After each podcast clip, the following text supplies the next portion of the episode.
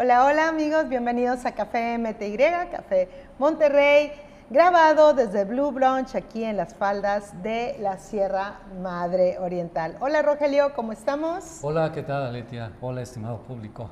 Este, qué gusto saludarlos otra vez de nuevo en nuestra cita en San Pedro Garza García. En el Blue Brunch. Delicioso café. Sí, cómo no. Bueno, yo insisto en el café helado, perdón, en el chocolate helado, pero pues es lo que se me antojó ahorita con el calor que está haciendo por estas tierras, ¿verdad? Así es, calorón que no se aguanta. Oye, pero bueno, ni hablar. Oye, Rogelio, pues calorón y todo, también el que nos dio este fin de semana con todas las notas que, que, que, pues que, iniciaron. Vamos a iniciar quizás con lo, con lo más reciente que de alguna manera pues están todas ligadas una a otra, las notas por los países que están ahí inmiscuidos, pero yo creo que podemos empezar ahora este, con pues esta, esta nota que la dio el presidente Joe Biden, porque anunció que la restricción, las restricciones sobre las remesas durante la era de Donald Trump pues van a ser eliminadas eliminadas. eliminadas. Entonces ahora pues se amplían los vuelos a Cuba, se levantan esas restricciones que eran propiamente habían sido durante la administración de ese personaje tan mal que me cae, pero bueno, de Donald Trump. Y ahora pues los Estados Unidos también va a permitir no nada más los vuelos regulares y de charter a La Habana, este, sino también van a buscar estar, estar favoreciendo mayores cuestiones de libertad y oportunidades económicas por medio de este levantamiento de las remesas que, que, este, que notificó Joe Biden. ¿Cómo la ves? No, pues complicado. Mira, eh, hay un lío ahí entre Estados Unidos, Cuba, Venezuela y México, por supuesto. En las películas románticas americanas siempre hay una escena en que el muchacho le pregunta a la chava, bueno, ¿me quieres o no me quieres? Y, le responde con esa frase muy americana que dice, it's complicated, está complicado. No le dice ni sí ni no. Está bien. Y lo deja eh, en la tercera base, ¿no? Este, a ver si llega, Juan. Pues así está, eh, si me preguntas, oye, ¿por qué cambia Estados Unidos frente a Cuba y Venezuela? Es complicado, Aletia, es complicado. Entonces, este... Bueno, y no querrá... Pura geopolítica. No, ¿eh? bueno, y no tendrá esto relación a la otra nota que es importante que toquemos, Rogelio, que es la cuestión de, eh, de, que ahora Maduro ha puesto en venta las empresas que había nacionalizado Chávez. Ah, y sí, pues se trata de vender de entre el 5 y 10% de las acciones de la, en la bolsa de Caracas de, eh, pues, empresas tan famosas, sobre todo como CanTV, que vendría siendo el equivalente a la empresa telefónica mm, este, ah, fija, okay, este, más importante de ese país. Aquí voy a, aquí no quiero decir cuál es, pero pues ya sabemos, ya sabemos cuál es. Y la idea es que CanTV, este, pues, eh, se, se vuelva ahora a reprivatizar, porque entonces estamos hablando de este proceso que se me hace muy interesante, que eh, algunos analistas lo consideran como que pues ahora sí es el fin del sueño socialistoide de Chávez, porque en su momento recordemos que Chávez privatizó 4.500 empresas y ahora se está buscando que esas empresas se vuelvan a reprivatizar.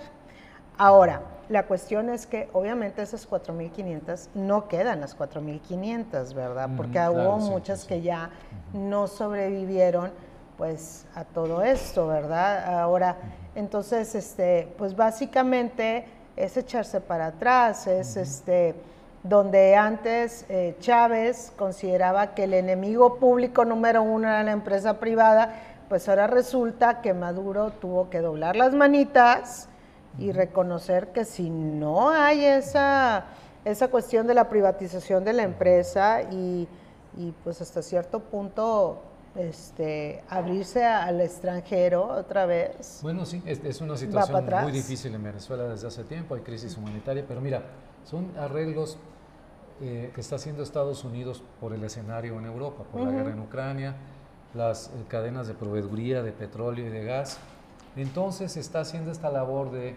suavizarse frente a La Habana y frente a Caracas para este, que no se vayan eh, tan en contra de Estados Unidos, tan del lado de los rusos. es, un juego muy complicado. Me, dicen amigos venezolanos que están en el exilio, que están aquí en México, que ellos lo ven como, como una traición ya desde Washington hacia la oposición venezolana, porque es una manera de legitimar a Maduro. Eh, y Maduro muy inteligentemente está jugando esta carta de la reprivatización para suavizar las condiciones con Washington.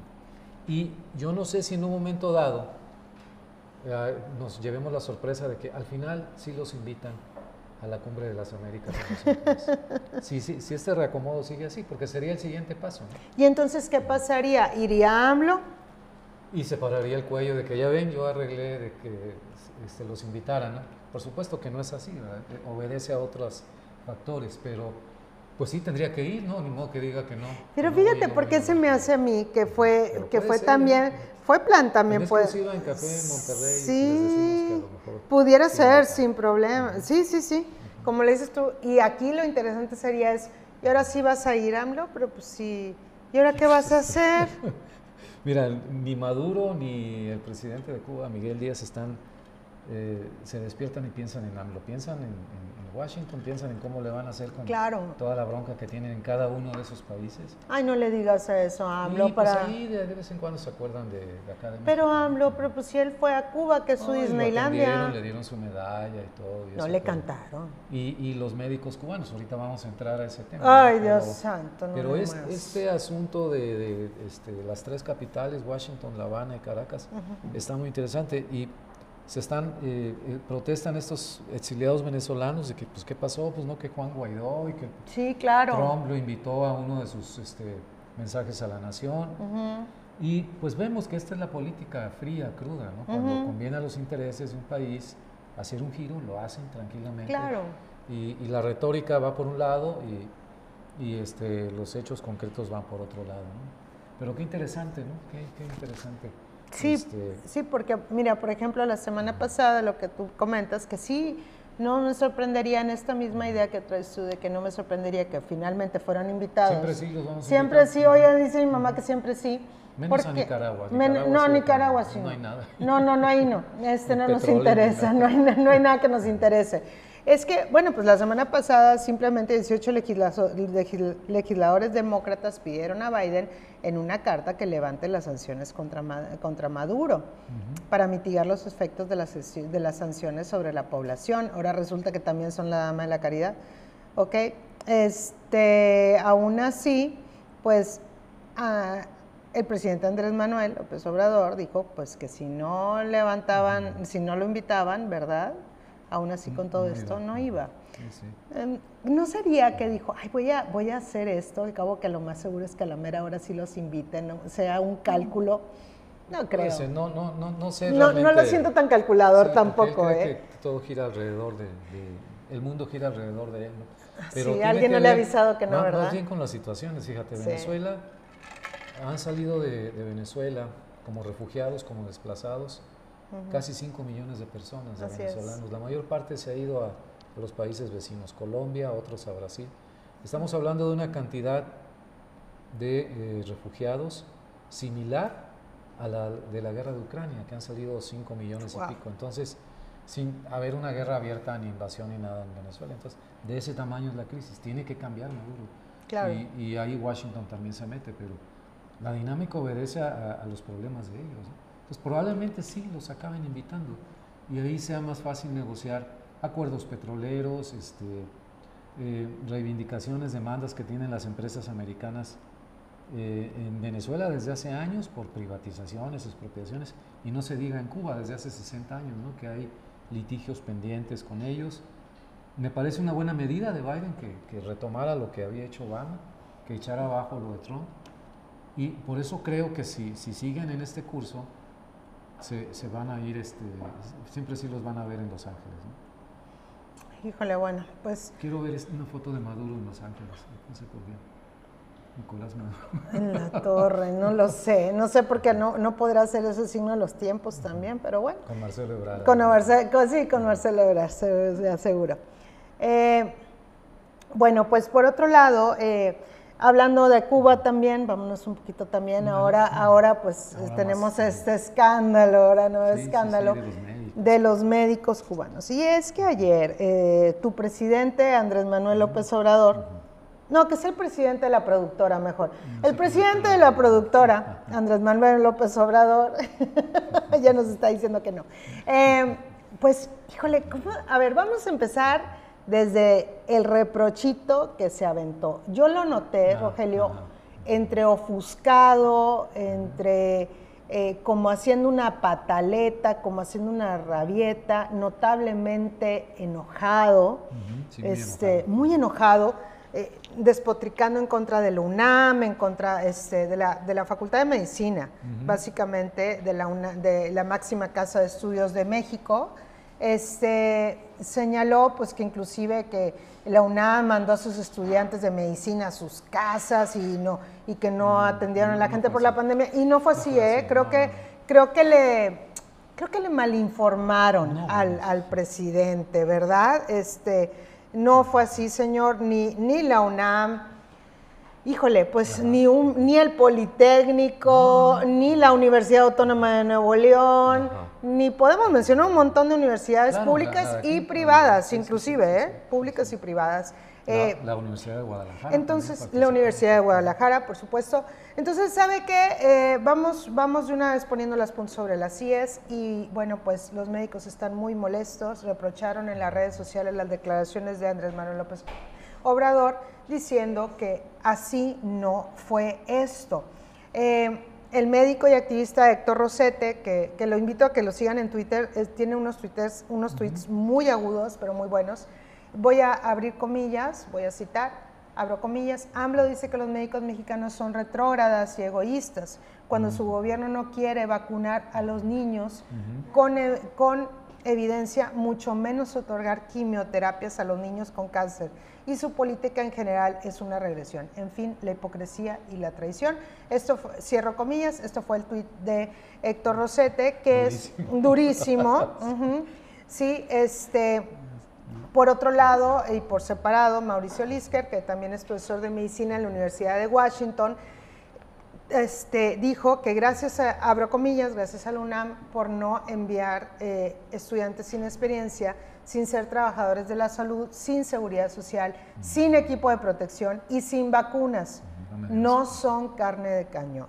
Y así te puedo ir citando, cierro comillas, perdón, eh, así te puedo ir citando un montón de tweets, o sea, reacciones de personajes de la medicina, especialistas en salud pública, donde pues obviamente sacaron con, este, sacaron, eh, digamos así, este, datos, ¿no? Muy interesantes donde, pues no, ¿no? Este, eh, por ejemplo, Paulina Saldaña Torres, que también, eh, otro que es médico, también le pedía al, este, al presidente reconsiderar esta contratación porque decía que, pues, que no es así, que, que en todo caso esas plazas pudieran ser cubiertas por médicos mexicanos okay, que no han sido basificados. Y a eso, ah, eso voy un poquito con, e, con, con este tema. A ver. Mira, de acuerdo a Javier Tello, Javier Tello es un especialista, es un médico, este, eh, Gastón, tengo entendido yo, egresado de la UNAM, investigador también y experto en políticas públicas, de salud pública. Él decía que, pues, que, había una serie de, este, de, equivocaciones en lo que estaba eh, citando el, presidente, porque resulta que no es cierto que falten médicos especialistas. No es así. Eh, hay un malentendido, porque sí hay un 2.4 médicos por cada 100 eh, habitantes en México. Entonces, estamos hablando que sí están cubiertos los médicos. Él está hablando de médicos familiares, ¿no? Ahora, en cuanto a médicos especialistas, tenemos otro problema mucho mayor que no se va a remediar trayendo a los médicos cubanos. Insistimos aquí, no tenemos nada en contra de la medicina cubana, no tenemos nada en contra de los médicos cubanos, ¿ok? Eso está bien. la cuestión aquí es que realmente no nos va a solucionar el problema porque el problema radica, este, según Javier Tello, en que em, no es que no haya suficientes especialistas, es que no hay, no se han desarrollado ni hay inversión suficiente para el desarrollo de especialistas en México. ¿Por qué? porque para ser un médico especialista, Rogelio, se necesita estar practicando en instituciones que le dicen de tercera generación. Mismas instituciones que hay muy pocas. Y desde hace varias, varios años no se ha construido más instituciones, nuevos hospitales en nuevas zonas que puedan ah, hacerla. Y, los presupuestos han bajado. Y los presupuestos han bajado. Han bajado tal que yo sé que al presidente no le gustan los indicadores, pero ¿cómo ves si te doy uno? Bueno, este, uno de los indicadores es que, por ejemplo, ya ves que nosotros vamos a tener, él se compara mucho con tener un sistema de salud como el de Finlandia, como el de Dinamarca, el Dinamarca y bueno, tal. Bueno, tenemos un problema muy grande, porque fíjate que en Dinamarca y en Alemania se, por, se dan 5 mil dólares, ¿ok? Se invierten 5 mil dólares por habitante el gobierno en cuestiones de salud. 5 mil dólares. En Dinamarca. En Dinamarca y en Alemania. Ah, ¿Ok? ¿Va? Ahora, ¿quieres saber cuánto es aquí en México? Por favor. 600 dólares. 600. De 5 mil a 600. Pues Ahora, ¿cuándo vamos a tener ese sistema de salud que tienen en Dinamarca, que supuestamente ya para allá llevamos? ¿Te acuerdas que, que están haciendo las cosas para, para arreglar eso? Entonces, no, hay, no hay suficientes, no hay infraestructura, no hay medicinas, no hay equipamiento médico, no hay nada de eso. Entonces, si es cierto que no tenemos especialistas, es porque no hay inversión para tener especialistas. Ahora, aquí hay un problema bien lamentable también, porque este, estos especialistas cubanos que vienen, hay un cálculo que por cada médico cubano se van a gastar 145 mil pesos mensuales, por cada uno. Ah, mensuales. Mensuales. ¿No sería bueno que esa cantidad de recursos se invirtieran en todo caso? No sé cuánto dura el contrato, un año, seis no, han dicho, no han dicho, no Seguridad Nacional. Sí, de aseguro. de aseguro que sí. 145 mil por 500 por 12 meses. ¿De cuántos milloncitos estamos hablando? Definitivamente. Entonces, aquí ese es uno de los problemas. Ahora tenemos otro problema que es cierto también. ¿Sabes quién va a ir a la sierra? ¿Sabes por qué no van a la sierra esos médicos eh, conservadores? Y bueno, ya sabrás, ¿verdad? Este, pues, señores, ¿qué van a la sierra los especialistas? ¿Para qué? ¿Para qué? Si no tienen el equipo, si no hay, si ellos no, no van a poder ejercer de especialistas, ¿de qué fregados me sirve un cardiólogo en la sierra? Si no tiene el equipo especial, ni nada, ni la infraestructura. Sí, sí. ¿Tú sabes quiénes van a ir? No van a ir ni los especialistas mexicanos, pero tampoco van a ir los especialistas cubanos. No, además por la inseguridad. ah, bueno, es que no hemos llegado a ese boleto. La inseguridad es, a, mí donde me molestó mucho, aquellos que tenemos familiares que son médicos, ¿verdad, Rogelio? pues te quedas pensando, pues claro que no vas a querer que tu, tu, tu ser querido se vaya a la sierra, porque ¿cuántos no han regresado? Alguien le debería decir también ese dato, porque creo que lo desconoce también el presidente. imagínate que te toca hacer el servicio social en Badiraguato, ¿no? Ahí en Sinaloa. Ándale. En la tierra del Chavo. Ándale. pues no, no, peligro se te muera uno, uno y te maten, lo maten en represalia, ¿no? que ya ha pasado. Entonces, pues también. es complicado. Entonces, híjole, pues no es nada en contra de los médicos cubanos, no, nosotros no, no, no, va por ahí. Y, pero fíjate una cosa, sí pueden suceder cosas en contra de los médicos cubanos, sí pueden pasar. Mira, hace esa experiencia de los médicos cubanos, bueno, hace dos o tres años estuvieron en la Ciudad de México, pero hace unos diez años, cuando era gobernador de Coahuila Humberto Moreira, no, no Rubén, que fue después su hermano, Humberto Moreira, se, se, trajo a un grupo de médicos cubanos, una especie de un contrato similar, pero a nivel estatal. Okay. Y se los llevaban ahí a la zona carbonífera y que eran como brigadas. Okay. Y atendían a la gente y todo. No sé, ahorita me acordé de eso, voy a, voy a revisar qué resultados hubo, cuánto se les pagó, para comparar con lo que está haciendo con lo que ya hizo Claudia Sheinbaum, que nunca, nunca dijo realmente cuánto se pagó. No, no ha dicho, no, está muy oscuro y todo. lo que está haciendo AMLO, que no vamos a saber, pero está ese antecedente. Seguramente eran menos, no eran 500, obviamente, ¿no? Claro. Pero, pues Humberto Moreira, gobernador del PRI, no sé por qué, ¿de, de dónde se le ocurrió eso? ¿Fue a Cuba o...? No sé de dónde, pero me acuerdo bien de eso. Pues aquí la cuestión es de que yo no creo, sí, yo me uno a la comunidad, este, a la, comunidad que estamos totalmente indignados, este, y yo también reprocho, reprocho totalmente no es necesario eso, no es un dinero mal gastado este, y trae esa gente que, no, no, los estamos rechazando a ellos, sino a esta forma de venir así. Claro. Aparte, en todo caso, creo que ocupamos soluciones de, de, veras, ¿no? Y, sí, sí, de y esta no es, y esta no, va a ser. Pero bueno, pues esto en cuanto, en cuanto a lo que a lo de los médicos cubanos.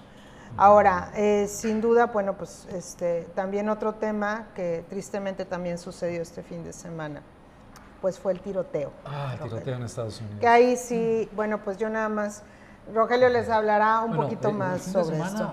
Este tiroteo de Búfalo en, Nueva, York, eh, que fue el más difundido por los medios, por los 10 muertos y 3 heridos y hubo otros dos más pequeños, uno en, en una parte de Texas y otro muy pequeño también creo que ni muertos hubo, en, otra parte que ya no, ya no me acuerdo, Arkansas o Kansas. en algún lugar de ahí. De Pero eh, esto es impresionante, este, los datos son de que el sábado en la tarde, un muchacho de 18 años, blanco, con una cabeza llena de ideas supremacistas y de conspiración y todo, viajó unos 320 kilómetros. Kilómetros hasta la ciudad de Búfalo, en una zona, en un barrio negro. Se estacionó en un supermercado, Tops, de la cadena Tops.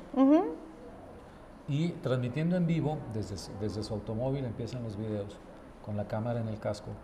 Se baja y empieza a disparar. Es el formato de los videojuegos, esos videojuegos de Call of Duty y Warzone y todos esos, en que tú vas disparando y destrozando gente y todo. Bueno, ese mismo formato. Y subió un, subió un manifiesto, un desplegado y que admiraba. 180 páginas en su, supuesto manifiesto escrito por él. Nueva Zelanda de hace dos o tres ah, sí, este, estamos hablando que admiraba a Brenton Tarrant, que es, este, fue este, este señor infame que en el 2019 este, mató a 50 personas en Nueva Zelanda. 50 personas. 50 personas en Nueva Zelanda. También de esa misma idea de que en una cuenta a través de un Facebook Live estuvo, subió todo el tiroteo en una mezquita de, de un pueblito de, llamado Christchurch. Este, ah, sí, También él con un manifiesto, Rogelio, de 74 páginas con el mismo nombre. Con el mismo nombre que es el gran reemplazo. De Nueva Zelanda, el de Christchurch, este, provocó un movimiento a nivel internacional. De, La primera ministra Jacinda Ardern y, el presidente de Francia lo impulsaron, que es el Christchurch Call for Peace and Justice, algo así. Sí. En donde pues condenan todo esto.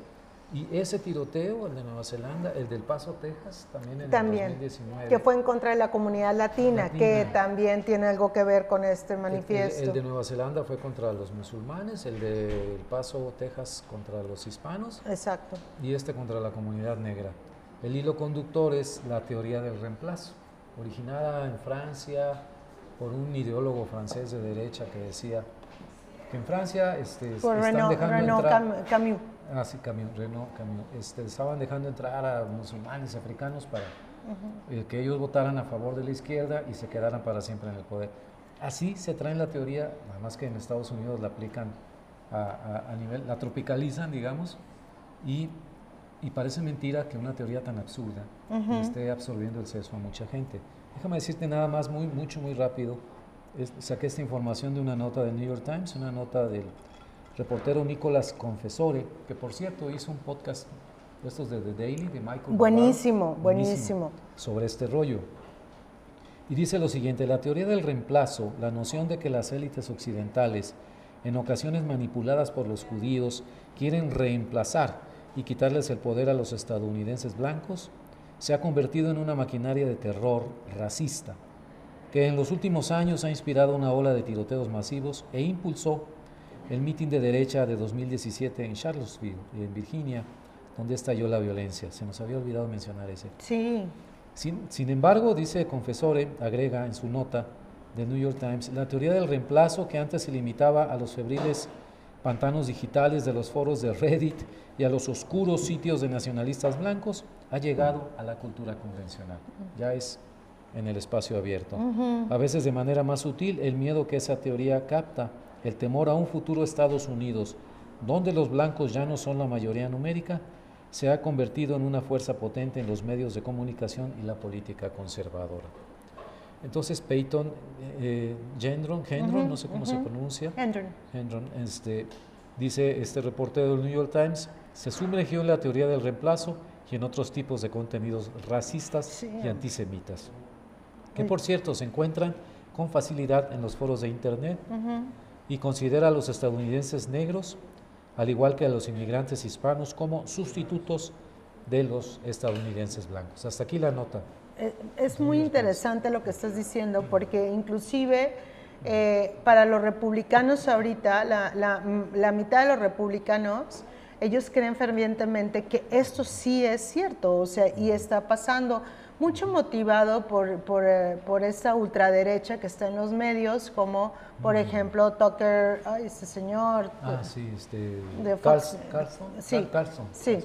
este, que, que, básicamente él dice, sí, de Fox News, pero también en su, en su canal, pues él le da mucha publicidad a esta idea, que conspiracionista totalmente, donde dice que los Estados Unidos, los estados, o sea, y las empresas okay, están eh, alentando este genocidio blanco, ¿no? que lo dicen, a través de incrementar las tasas de inmigración para mantener un capitalismo global, ¿no? O sea, una cuestión así. Ahora, la cuestión es de que al principio era una idea que básicamente era como estaba muy concentrada en los antisemitas y en los neonazis, como decías tú, pero ahorita ya se está trasladando a otras esferas, ¿no? y, aparte de una radicalización terrible, muy violenta, como lo que es lo que hemos estado viendo. Ahora, definitivamente se tiene que hacer algo al respecto. Ahora, eh, Nancy Pelosi, está la líder de la líder de los de los demócratas en el Congreso, pues eh, es el Speaker of the House, Madam Speaker. Eh, está ella abogando porque ahora se les considere a este tipo de de partidarios de esta idea como terroristas, se les califique al grado de terroristas, que lo son, ¿eh? Pues, totalmente son fundamentalistas. Otro dato más, aparte, hace rato decías que la mitad de los republicanos creen fervientemente en esto. Bueno, Qué horror. Esta nota de New York Times que te mencioné cita una encuesta de eh, prensa asociada publicada este mes de mayo, en donde dice lo siguiente, uno de cada tres adultos estadounidenses, uno de cada tres adultos, considera que se está realizando un esfuerzo para sustituir a los estadounidenses nacidos en el país por inmigrantes con el fin de obtener beneficios electorales. Uno de cada tres. Entonces, pues es un pasto para que chavitos de, 18 años se llenen la cabeza de paja de tonterías. y hagan esto, ¿no? Pues sí, híjole Rogelio, pues eso, eso es realmente terrible, eh, esta cuestión de que los fascistas y los supremacistas blancos ahora te los encuentras en cada esquina, no es nada, no, es nada, no es nada, nada agradable. Nada este, agradable, por decirlo menos. Si nos preguntamos hacia dónde va todo esto, pues evidentemente una mayor polarización. Claro. Y a que esos ataques, desafortunadamente, no va a ser el último. este, pudo comprar un rifle de asalto en una tienda de armas. Eh, que también se manifestaron en contra de que volver a retomar esta idea de restricción. El dueño de la tienda dijo, no, pues yo se lo vendí porque no le vi nada. Hubo un incidente hace un año en su escuela en que él puso en un ejercicio escolar que, ¿qué quieres hacer cuando te gradúes? Pues hacer un, asesinato colectivo y suicidarme. Lo llevaron a, a, un hospital con un psiquiatra y todo, y eh, no levantaron la bandera roja la policía que es esta nueva ley o reciente ley en el estado de Nueva York en donde a un ciudadano se le señala de esa manera medio sospechoso y entonces se le, se le bloquea eh, la compra de armas. Es que para comprar un arma checan en una base de datos y aparece una banderita roja. A este tipo no le vendas nada. Pues no, increíblemente eh, la policía estatal este, lo dejó ir después de los eh, exámenes psiquiátricos no pusieron ahí ni siquiera una palomita, una anotación al calce. Aguas con este chavo. Sí, o sea, te encargo, este tipo no está bien. Por favor, ¿no? Ay, Dios santo, bueno. No, no, pues, increíble. Pues, es complicado. Es complicado también. Es complicated. Bueno, pues yo creo que ya por último, Roger, nos vamos a las recomendaciones. Las recomendaciones. El día de hoy, ahora me toca a mí primero. bueno, pues el día de hoy voy a recomendar una serie que a mí se me hizo, se me hizo fabulosa. Debo de confesar que me aventé los cuatro capítulos que hay, me los, me los, me los aventé al hilo, maratón.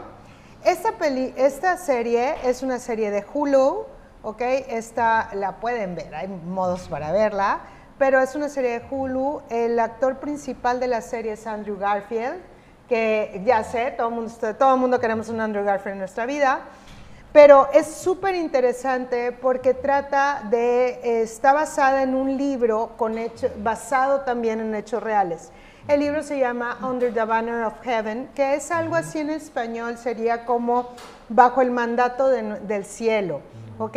Y es la historia de un detective que investiga un crimen espantoso que hubo en una comunidad mormona, mm. que pone a él este asesinato, no digo más, porque es que si no ya revelaría algunas cosas. Sí, ya lo estás este, Pero es un, es un asesinato muy, pero desgarrador, ¿ok? Que tiene relación muy fuerte con la congregación mormona a la cual él pertenece. Y él es un mormón súper, súper fiel. Entonces le pone en duda todo, pone a prueba su fe y eso. Entonces está muy padre porque es un thriller, pero al mismo tiempo habla de esta cuestión de los mormones, que es pues unas creencias muy particulares, vamos a dejarlo así, ¿verdad? Y, tiene como eh, flashes al pasado de cuando se fundó también esta religión. Mm. Entonces, como que desde ahí te hace cuestionarte, o sea, porque él vamos, te fundamenta muy bien por qué, él se está cuestionando su fe. Entonces está muy padre, muy interesante y pues las actuaciones están fabulosas. o sea, las de todo mundo. No hay manera. No hay manera. Hasta las niñas que salen ahí actúan muy bien. Bueno, esa es mi recomendación. Véanla, de verdad, les va a encantar y se la van a querer echar una tras otra. Está buenísimo. Maratón. Ah, sí, sí, sí. Bueno, pues eh, la mía es, bueno, tuve oportunidad de asistir el el sábado que fue 14 de El sábado 14 de mayo. Al concierto de Juan Manuel Serrat, Joan Manuel Serrat aquí en Monterrey, en el pabellón N. Y mira, es, la recomendación obviamente es que se reacerquen, que retomen la música de Serrat, sus discos favoritos. Uno de los favoritos, en mi caso, es el que dedica a los poemas de Miguel Hernández. Entonces, este, ya en la gira de despedida de Serrat, no, no, creo que no se va a volver a presentar Monterrey, pero creo que hay un concierto en la Ciudad de México o dos todavía, entonces todavía es posible verlo ahí. Viene de un concierto en Nueva York, eh, creo que después va a Colombia y así va a estar y regresa a España y va a terminar un concierto en diciembre en Barcelona. En Barcelona, sí, sí, sí. Este, trae, como siempre, un nivel de producción musical impresionante. ¡Qué maravilla! Ya se le nota la edad, en el físico, en la voz, pero es maravilloso. Es un viaje nostálgico a a, las épocas de que cada uno eh, vivimos con las canciones de Serrat, sobre todo de la generación de nosotros. Entonces, bueno, la mía, perdón. No, pero, pero, bueno, pero, estás de acuerdo que, que, que Serrat pues, es, no, es un clásico vivo, ¿no? Sí, sí, pero igual como los clásicos, como los libros de los clásicos que están guardados en la biblioteca y nadie los saca, hay que acercarse, volver a escuchar, saborear la música y, retomarlo. Sí.